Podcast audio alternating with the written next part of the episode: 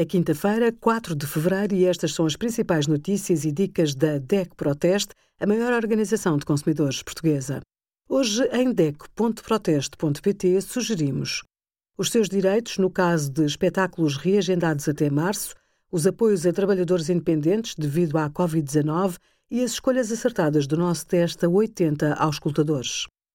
No Dia Mundial da Luta contra o Cancro, relembramos algumas medidas para reduzir o risco de doença. Não fume e tente que ninguém o faça dentro de casa. Mantenha um peso saudável e pratique atividade física no seu dia a dia. Siga uma alimentação equilibrada e variada. Se consumir álcool, faça-o com moderação. Evite a exposição excessiva ao sol e use protetor solar. Proteja-se de substâncias cancerígenas no local de trabalho, seguindo as instruções de segurança e saúde. Verifique se está exposto a elevados níveis de radiação derivada de radão natural em casa e tome medidas para reduzi-los caso seja necessário. Participe regularmente em programas de rastreio do cancro. Obrigada por acompanhar a DEC Proteste a contribuir para consumidores mais informados, participativos e exigentes.